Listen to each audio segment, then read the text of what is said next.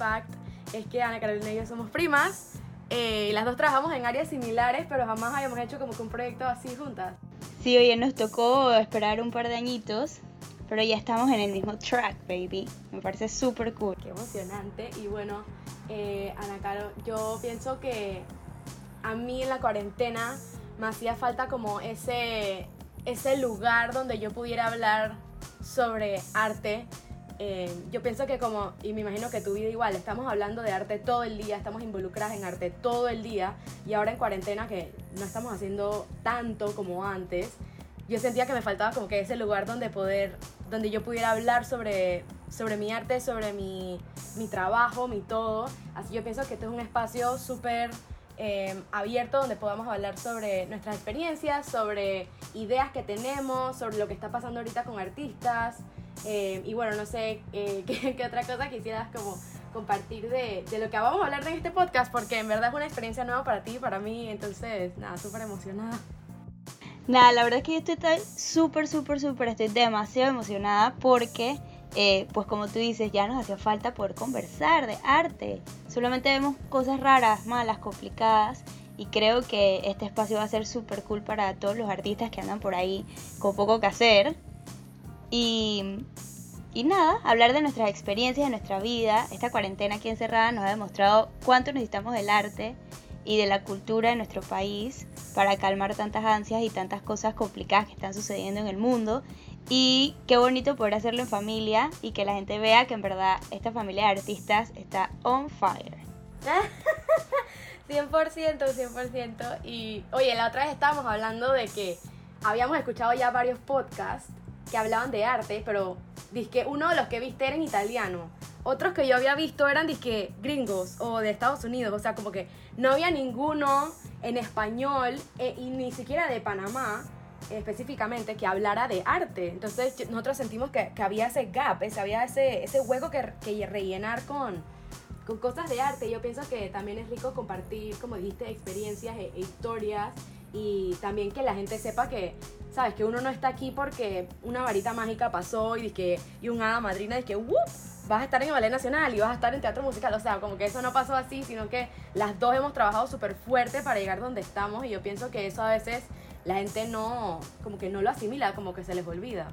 Oye, totalmente. Yo creo que mucha gente piensa que los artistas somos como eh, iliterados. Se podría decir esa palabra, no sé si en verdad es la palabra que quiero usar, pero que no nos preparamos. Y la realidad es que las dos tenemos un background eh, educativo súper amplio.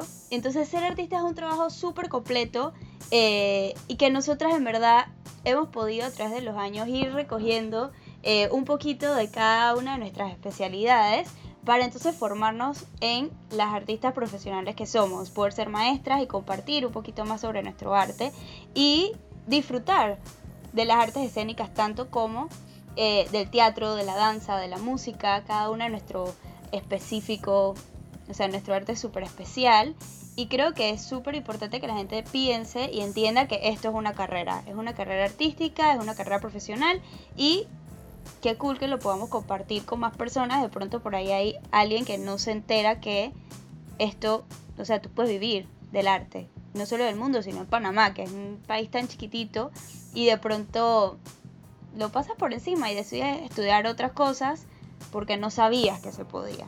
Sí, 100%. Y yo creo que una cosita que me gustaría como que resaltar de lo que dijiste es que nosotros siempre los artistas tenemos como un, un estereotipo, como que la gente piensa que nosotros somos de que, ay, no están, no están educados o, o siempre escucho esto, de que los artistas siempre llegan tarde.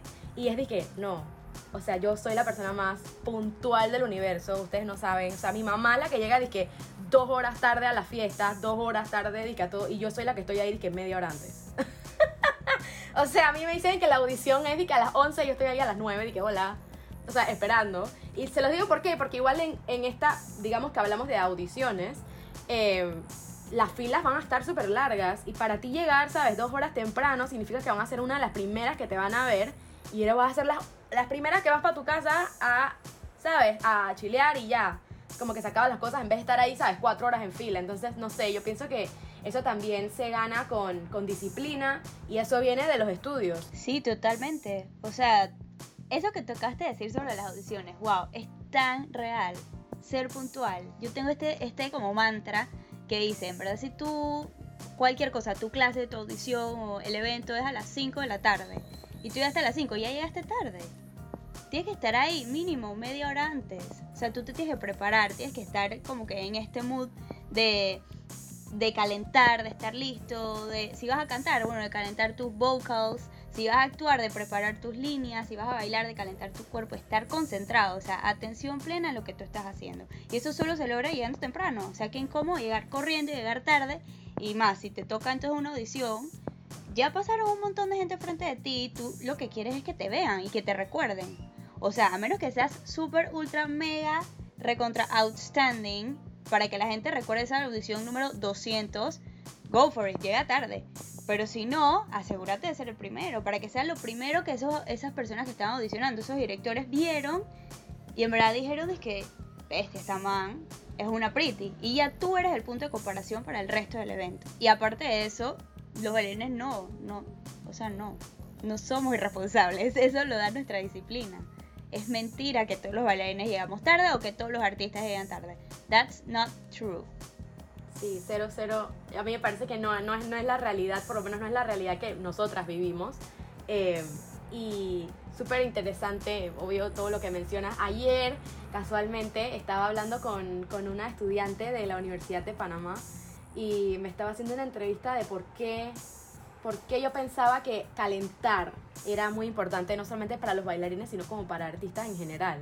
Y obviamente lo baso yo más en, el teatro musical pues porque es lo que me en lo que me especializo. Pero imagínate llegar a un show tipo Chicago o Mamma Mía o lo que sea y estar dije cero caliente cero nada dije no calentaste las cuerdas y tienes dije esta notón ahí o sea tienes un notón que cantar o tienes que tirar una patada tienes que tirarte esas dos piruetes y, y, tú estás cero caliente, es que no, o sea, no, yo no creo que vas a dar lo mejor de ti, o sea, no vas a tener la estamina tus músculos van a estar todos que tensos, cero en el lugar, o sea, no vas a estar concentrado. Yo pienso que cuando no estamos calientes o cuando no llegamos temprano para hacer nuestro trabajo, no estamos conectados y no estamos dando como que lo mejor de nosotros. Yo pienso que eso conecta full con lo que estabas diciendo de las audiciones, porque, no, man, una persona que me llega, ¿sabes? 50 horas tarde de una audición y no está listo, en comparación a alguien que está que ahí de primerito y calentando y de todo listo, o sea, me demuestra unas cosas completamente distintas. Y venga, o sea, hay muchas cosas que pasan, ¿no? No es que uno llega tarde también en las audiciones a veces porque uno quiere ya, sino que yo sé que las cosas pasan, pero, pero yo pienso que entre más responsable y más disciplina tengamos como artistas, más demostramos eso a los, a los directores, a los coreógrafos, a los productores y, y todo eso en el, en el, teatro y en el mundo del baile. Totalmente, y para ir un poquito por esa línea que, que comentabas, o sea, en verdad qué difícil es llegar a hacer algo on stage o en una clase frío yo no sé si porque yo tengo mis cualquier años de bailar, ¿no? Pero para mí era, es horrible, o sea, bailar sin prepararme. Dios, te empiezas a traquear todo, te empiezas a mover como despacito y tú ves a todo el mundo súper rápido, súper acelerado y tú andas como el moco, porque claro, no estás preparado. Y esta es tu herramienta, o sea, tu cuerpo, tu voz es tu herramienta, tu mente es tu herramienta, entonces tú no puedes llegar así como calo loco. O sea, es que una de las cosas que a mí me enseñó eh, la danza pues ha sido eso. Y como tú bien mencionas, o sea, yo he hecho, teatro musical por muchísimos años y jamás se me ocurrió a mí ser la última que llegaba. O sea, tú tienes que llegar temprano, te tienes que maquillar, te tienes que concentrar, tienes que echar cuetito para entrar relax a la escena. Y son muchas cosas que están pasando a la vez. A diferencia de danza, que en verdad nada más está pasando una cosa, estás bailando, estás contando una historia, es otra onda totalmente diferente, pero tienes que llegar preparado. Y esto es para todo, para la vida, para nuestro podcast. O sea, te tienes que preparar. Creo que ese es el la síntesis o el, el centro de todo artista. You have to be prepared para lo que sea que venga. ¿Tú prefieres o qué dices? ¿Disciplina tumba talento o talento tumba disciplina? No, no, no, no. Yo soy full de que disciplina mata talento. 100%, estoy convencida. O sea, tú puedes ver a un bailarín un cantante, un actor ultra mega wow, pero en el momento que llegó tres veces tarde, ya te aburriste, no lo quieres ver. O sea, que parece trabajar con una persona así. Igualito con una persona como este dicho que a mí me encanta y que ahora yo te voy a preguntar a ti. O sea, ¿tú qué piensas? ego mata talento. Wow. Sí, sí, 100%. Eh, yo pienso que yo como directora prefiero trabajar con una persona que tenga todas las ganas de trabajar y de estar ahí eh, y que tal vez no sea considerada que la mejor, pero que esa persona me demuestre que va a llegar a los ensayos temprano, que se va a saber su material y que va a estar ahí, ¿sabes? Media hora temprano, versus a una persona que me llega, ¿sabes? Una hora tarde o que llegue y que, ¿cómo tú me vas a dirigir? Porque siento que me ha pasado, tú me vas a dirigir si tú eres más chiquita que yo. O tú me vas a dirigir y tú tienes menos años que, que yo en el teatro, en el mundo del teatro. O tú vas a hacer esto y tú, ¿sabes? Tienes 23, 24 años. Como que eso a mí me choca. Eh, no me, no me, no es mi, no es mi favorito, pero no, la verdad que sí pienso que el ego tumba talento también. Así que creo que podemos concluir que disciplina, top, es lo más. Ego, you have to be humble. O sea, la humildad es la clave del éxito. Y aparte de eso, saber que tú aprendes de todo el mundo. O sea, no puedes, sabes, como que seccionar el conocimiento por la edad sí, de pronto yo, o sea, yo, soy, yo tengo 28 años, yo estoy chiquita, pero también he conocido un montón y estoy segura que me falta conocer un poco son, son, son, son más y qué pretty poder que en Panamá nuestra comunidad sea tan pequeña que tú actually puedas estar cerca de las personas que saben un poquito más que tú o del que sabe menos, porque hasta del que sabe menos uno aprende. Aprendes cosas buenas y también aprendes lo que no puedes hacer. Entonces, más, aprovechalo. O sea, es que jamás pongas en duda a la persona que está enfrente tuyo en un momento dirigiéndote o enseñándote porque algo vas a aprender. Sí, 100% y también pienso eso en recalcar lo que dijiste de que uno aprende de todo, pero sobre todo tienes que tener humildad. O sea, yo pienso que las personas a veces se, les olvida que en algún momento estuvieron en la posición en que estamos los, los, que, los nuevos, pues los que estamos entrando a este mundo, a veces se nos olvida. Eh, que nosotros empezamos ahí. Y no sé si eso te ha pasado, a mí me parece que, oye, no sé, cuando uno va entrando a un mundo así artístico y de teatro y de baile, etcétera, como que uno tiene que ir con la mente abierta y súper receptivo a todo lo que te digan. Es más a ir aprendiendo, como dijiste, de todo el mundo. Totalmente, ahorita que dices eso, me ha pasado. No sé si a ti te ha pasado que llega esta persona que se las cree que se las sabe todas y que como ya tiene años en el negocio, este es el pretty, ¿no? Man, quedas mal. O sea, porque tú quieres ser esa fuente de inspiración para el resto. ¿Me explico? O sea, yo sería incapaz de llegar a un lugar sabiendo mi background. O sea, ni tirándome la de que soy la más pretty, pero tampoco que soy la más gaya. O sea, si no siempre yo. O sea, siempre tú aprendes. Entonces llegar normal, o sea, no tienes que impresionar a nadie. Tú siempre digo esto y esto se lo digo mucho a mis alumnas también. En verdad tu competencia eres tú mismo. Yo creo que a veces cuando nos enfrentamos a este mundo artístico, las personas llegan pensando que vamos a, yo voy a competir o tengo que sobresalir de en tal momento o en tal audición o en tal producción y la realidad es que tú eres parte de ese engranaje que hace que ese evento que se está formando funcione y tienes que ser auténtico, tienes que dar lo mejor de ti y ser mejor que tu yo anterior. Pero no es que yo voy a ser mejor, por ejemplo, que tú, o sea, es que yo no soy mejor que Annie me explico, o sea, yo soy yo y cada vez soy más yo y más auténtica y trabajo en mí, en mi ser y en lo que yo necesito para ser mejor yo como persona, como artista. Y creo que eso es un punto clave para todas las personas que quieran adentrarse en nuestro mundo del arte. Que uno siempre tiene que ser real, ¿sabes? Como que ser auténtico no te quita, al contrario, te, te da la oportunidad. Y mira que en actuación donde tú no seas auténtico con una emoción o con algo que estás leyendo o algo que estás haciendo, la gente lo va a saber, la gente lo va a saber porque no estás siendo auténtico, no estás conectado. Y lo mismo pasa en una audición. Tú llegas ahí siendo una persona que, a veces uno dice que no es por querer impresionar o por querer, ¿sabes? No sé, quedar bien con la gente. Y es de que este mundo no es de quedar bien con la gente, este mundo es de ser tú, ser más auténtico. Eh, y ese, ese ser auténtico es el que te va a llevar a tener, ¿sabes? estas otras oportunidades y te va a abrir otras puertas. Eh, mi papá siempre me dice esto, que estamos viviendo en un mundo de pingüinos. O sea, que todo el mundo es un pingüino, todo el mundo es un pingüino igualito blanco con negro. Y él siempre me dice que, ¿por qué ser un pingüino cuando puede ser un pavo real?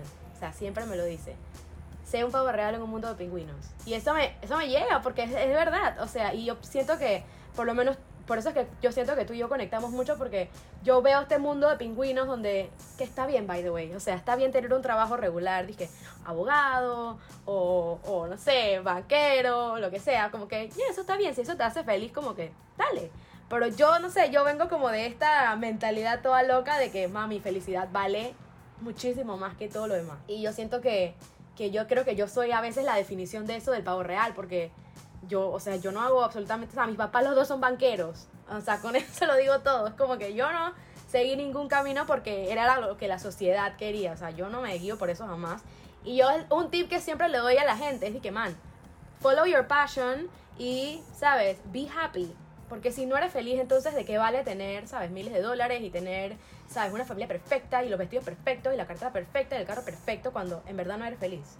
Entonces, sé feliz, sé feliz, sé feliz y sé feliz. ¿Sabes qué? Ahora que dices eso, eh, me quedo pensando en esto que mi papá, difunto padre, siempre me decía. Ana Caro, como tú dices, como dice Ani, sé feliz. Entonces, ¿tú qué vas a hacer? Imagínate que cuando yo iba a decidir qué carrera iba a estudiar, yo soy súper científica, a mí me encanta la ciencia, o sea, es mi cosa favorita. Para mí no hay nada más espectacular que cómo funciona el cuerpo, cómo funciona el cerebro y cómo nuestras emociones influyen en todo lo que nosotros hacemos. Entonces, para mí, que soy tan apasionada, yo decía, no, ma, yo voy a ser médico. O sea, ¿por qué si a mí me encanta tanto ese mundo, voy a dejar de conocer eso, no? Y mi papá me, mi papá insistió tanto y me reunió con muchas personas, médicos, dije, para ver si de verdad yo quería ser médico. Él se sentó y se puso en la tarea de que cada uno de esos médicos me dijera, mm, en verdad, ¿para qué quieres ser neurocirujana? O ¿para qué quieres estudiar neuropsiquiatría? O ¿por qué? What's the need? O sea, si tú bailas tan bonito y eres feliz, man, dedícate a ser feliz. No te preocupes, de hambre no te vas a morir, porque encima eres tan emprendedora que de seguro te inventas 20.000 proyectos que te van a dejar vivir y vas a ser feliz. Vaya a hacer lo que usted quiera. Y bueno, así fue. Yo hice mi examen de medicina. Entré, dije, los top 10 en la Universidad de Panamá. Y, ya, y me llamaron y les digo, no, ¿sabes qué? En brazo ya me matriculé en Bellas Artes. ¿Sabes qué? Así. Y entonces, tal cual como tú dices, ser pavo real. Go, o sea, anda a vivir. Arriesgate, inténtalo. Bueno, si después no te funcionó, vuelve a tu backup plan. Yo no creo en los backup plans. O sea, yo me enfoco siempre en el plan A. Mi plan A era ser artista y yo voy a seguir haciendo artista hasta que Dios me lo permita. Pero hay personas que se sienten muy cómodas teniendo un plan B y eso también lo respeto y me parece súper válido porque, bueno, maybe esta persona necesita saber que tiene ese apoyo para tener estabilidad mental. Yo no, yo no funciono así. Yo le doy la vuelta mil veces hasta que me funcione el plan que yo estoy tratando de trabajar. Ay, yo creo que yo soy igualita. yo tenía o sea, yo me gradué, yo tengo una licenciatura en administración de empresas, pero ese nunca fue mi plan. O sea, yo cuando estaba estudiando eso, yo todo lo que veía lo aplicaba a las artes. Dije, ok, ¿cómo aplico este fundraiser para el Teatro Nacional? ¿O cómo aplico esto para producir mis obras? ¿O cómo busco este sponsorship de esta persona? Bla, bla, bla. O sea, como que siempre lo hacía en, base a las artes. Nunca me enfoqué y que, bueno, cuando sea banquera, cuando sea, sabes, whatever, eso jamás pasó por mi mente. Em, pero yo sabía también que eso, esto era lo que yo quería hacer, ¿sabes? Yo pienso igual que tú, yo no tenía un plan B, pero yo sé que hay personas, como mencionaste, que eso les hace sentir mucho más seguras y eso yo lo respeto con, o sea, wow, en verdad que cool, pero yo toda la vida desde chiquita, toda la vida, y mira qué casualidad, o sea, yo desde los que 4 o 5 años que mi mamá me ponía y que Shakira en la sala, que bailamos y que ojos así, o sea, así, eh, yo sabía que iba a ser artista, ya yo no me veo haciendo otra cosa, o sea, no, no puedo, no me, no me veo y me, me encanta que tú también eras como que artista, tenemos como que nuestro trabajo como bailarina y yo en el teatro, pero también tenemos emprendimientos, em, o como que on the side, para ayudarnos a, a ayudarnos a vivir en general. Sí, totalmente, o sea, es que como te decía más temprano, en verdad, tú puedes vivir del arte, nada más que te la tienes que ingeniar. O sea, es tan sencillo como que, ah, bueno, yo soy buena eh, bailando ballet, estudié, eh, tengo mi, licenciatura, perdón, en Bellas Artes. Entonces, ¿qué puedo hacer con esto? Ah, yo puedo enseñar. Entonces ya tú desarrollas un método para poder enseñar.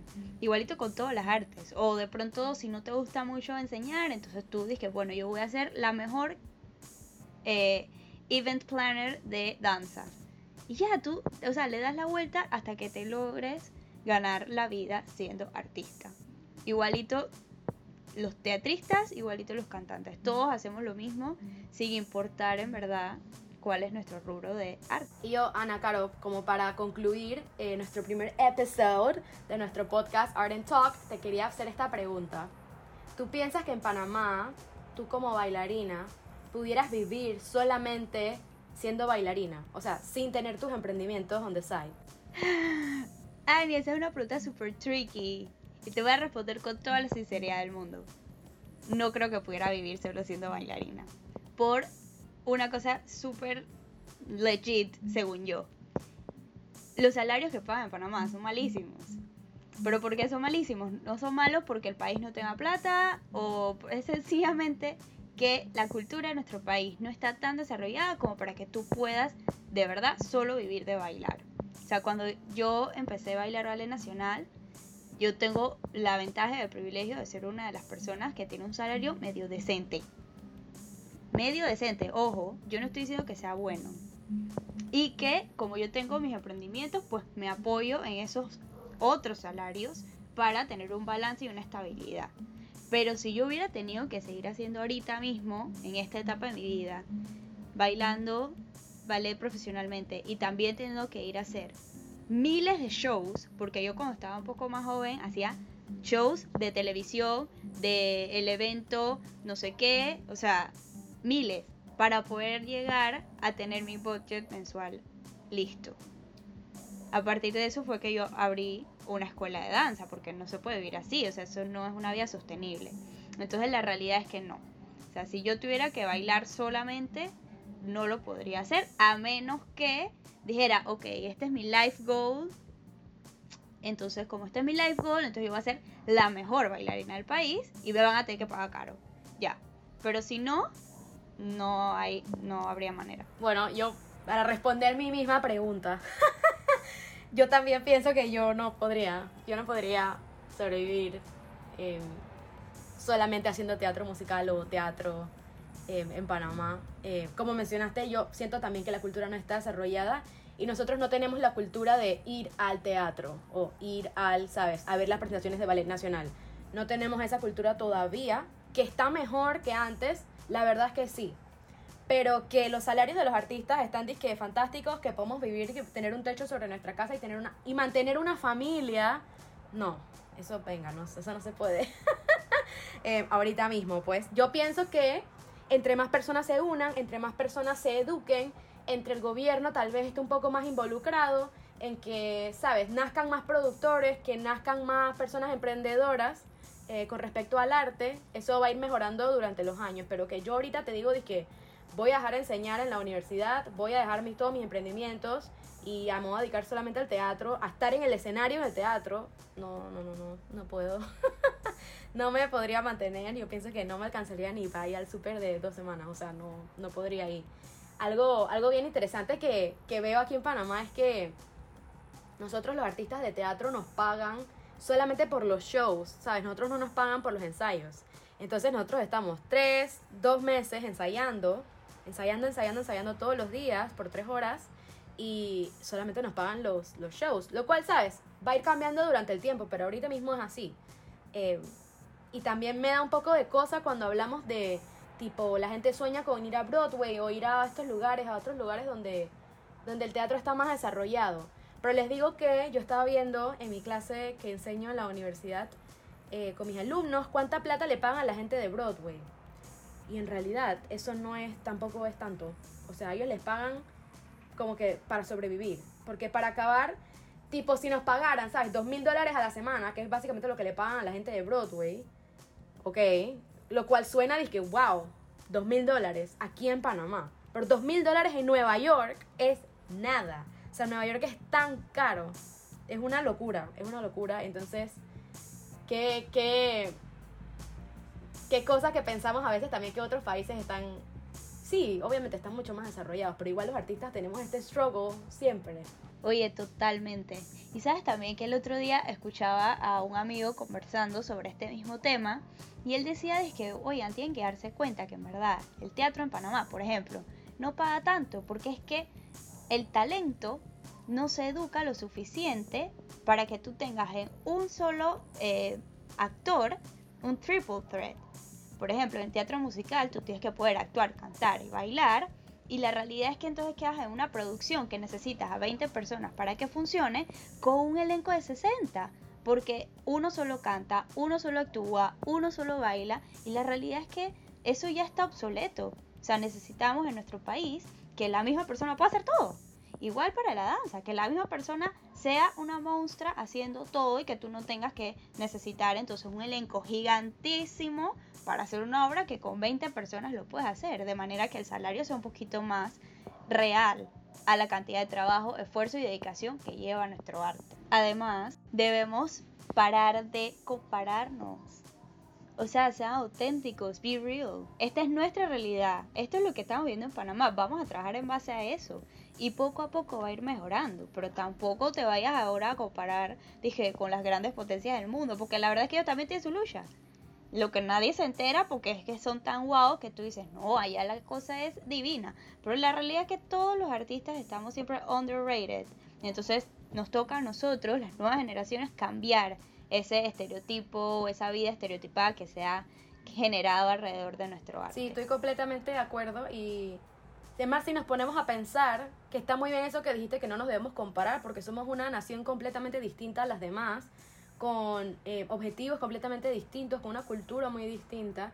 Y si nos ponemos a pensar, o sea, Panamá acaba de sacar el Ministerio de Cultura, o sea, acabamos de tener un pequeño, gran avance en nuestro país, donde existe por fin un ministerio dedicado al arte, el arte y la cultura de nuestro país. Eso fue un eso fue un salto gigante que hemos dado nosotros como artistas para tener una representación gubernamental eh, y a la que no le van a quitar el budget, hopefully, de primerito, porque era lo que pasaba con el INAC.